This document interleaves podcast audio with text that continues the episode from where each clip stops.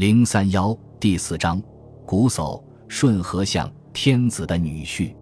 恶徒们看见舜穿了花衣服前来送死，肚子里暗暗好笑，可是面孔上还假意装的殷勤，欢欢喜喜的把舜接待着，替他扛了梯子，引导他到一座高高的菌子形的朽环的谷仓下面去。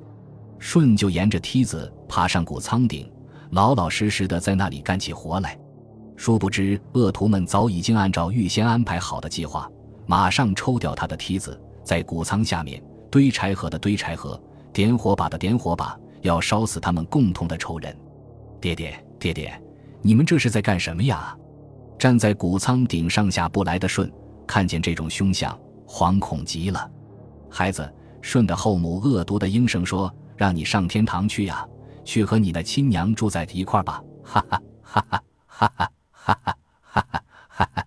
夏子爹也点头晃脑的，毫无心肝的傻笑着，像一面在下面点火，一面开心的大笑。哈哈哈哈！这下你可逃不了了，依我们怕你还能飞上天去。谷仓的四周，熊熊烈烈的大火已经燃烧起来，顺在谷仓顶上颠制着，害得满头大汗。他已经完全忘记了他的新衣服的功用。当他向恶徒们呼喊求助无用的时候，他只得张开两只手臂，向着头顶上的青天高呼：“天呀！”说也奇怪，就在这一张开手臂，露出新衣服上全部鸟形彩纹来的顷刻，舜就在火光和烟焰当中，便做了一只大鸟，嘎嘎的鸣叫着，直朝天空飞去。恶徒们一见这种想不到的变化景象，一个个都在下面惊得目瞪口呆，半晌不能动弹。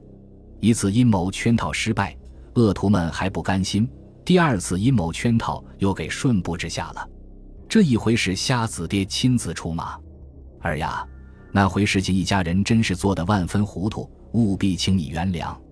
瞎爹坐在舜的家门前，把手里的一根竹棍敲着接言时，老着脸皮这么说：“现在爹又要劳你神去帮忙淘一淘井，你可一定要来，别多爹的心忧。”爹放心，我明天一定来。舜柔和地说：“爹去了。”舜把爹的来意告诉了他的两个妻子，妻子们都向他说：“这一回也还是凶多吉少，但是不要紧，你去吧。”到第二天，给舜一件画着龙形彩纹的衣服，叫舜穿在旧衣服里面。到了危急时候，只消脱去旧衣服，自然就有奇迹发生。舜照着妻子们的嘱咐，穿了龙纹衣服，在旧衣服里面去给瞎眼爹讨井。恶徒们一见舜穿的并不是奇装异服，都暗暗称心，以为这一回倒霉的舜是准死无疑了。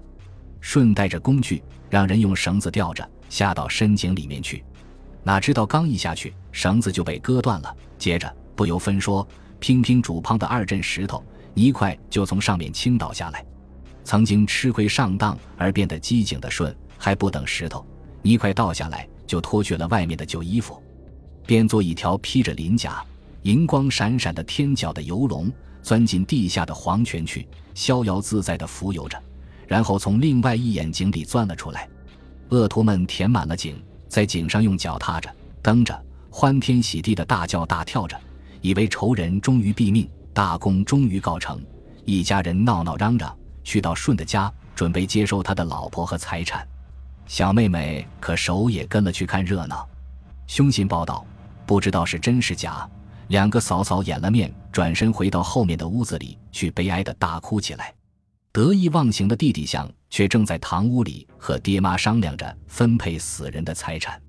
主意本来是我出的，想张开他那张丑陋的蛤蟆形的嘴巴，指手画脚的说：“照理财产我该多的一分，可是我什么都不要，牛羊分给爹妈，田地房屋也分给爹妈。”我只要死人的这张琴、这把弓和两个嫂嫂，嘻嘻嘻，陪我睡觉。于是相就从墙上取下顺的琴来，一满心得的诚诚从从的在那里弹奏着。老太婆和下老头欢喜的在屋子里团团转动，默默这样看看那样，而屋子后面寡妇们的哭泣声却更哀痛了。这一来，终于激发了小妹妹可守的少女的良心，她觉得家里人做的事未免太凶残和卑鄙了。而自己见死不救，也更加卑鄙可耻。正在这时，舜忽然从外面像平常一样神色自若地走进屋子里来。这突如其来的死而复生的舜，使屋子里的众人都害得惊怔了半晌。最后，当大家断定舜确实是人而不是鬼，恢复了常态之后，那坐在舜的床上弹琴的相才脸色讪讪地，很不带劲地说：“哥，我正在想念你，很忧闷呢。”舜说：“是啊，我知道你正在想念我呀。”此外，再也没有说什么。天性笃厚的舜，虽然经过这两次事故，对待爹妈和弟弟还是像先前一样的孝顺和友爱，并没有因此而有所改变。倒是本来有些坏习性的小妹妹可守，经过这两次事故之后，竟痛没前非，和哥哥嫂嫂都真诚的和好了。